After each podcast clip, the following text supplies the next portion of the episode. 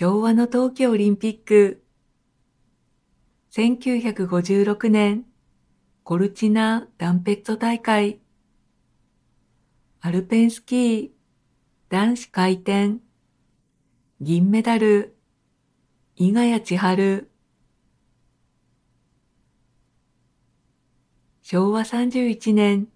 1月31日、イタリアのコルチナ・ダンペットで開催された冬季オリンピックのスキー回転競技に日本代表の伊賀谷千春が出場し、冬のスポーツで日本初のメダルを獲得しました。伊賀谷千春は昭和6年北海道国後生まれ両親ともにスキーの素養があり、父は日本スキー界の草分けとも言われるスキーヤーで、母は日本人女性で初めてスキージャンプに挑戦した選手と言われています。そんな両親のもとに生まれた伊賀谷千春は、2歳からスキーを履いて、父に鍛えられました。そのトレーニングは、スキーの技術に限らず、平行感覚を養うために、丸太の橋を渡るなど、あらゆる身体能力を高める徹底したものだったといいます。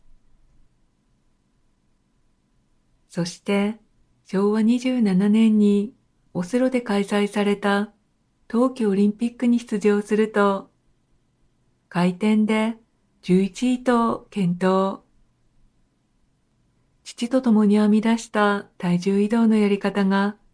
世界のトップ技術と変わらないと分かって自信をつけました。また、頭まで覆った黒いウェアで、軽快でアクロバティックに滑る姿は世界を驚かせ、ブラックキャットと言われて注目を集めました。そしてこのオリンピックの後、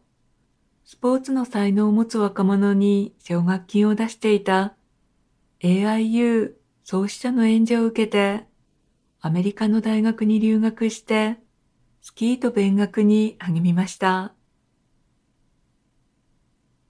さて、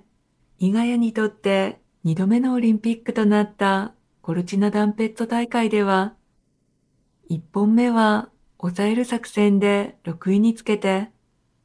2本目で勝負に出ました。そして、入賞に甘んじることなく果敢に攻めると、その際どい技は、第六鬼門でクレームがついて、判定に時間がかかるほどでしたが、ペナルティーなしと判断され、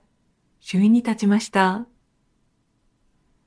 その記録を破ったのは、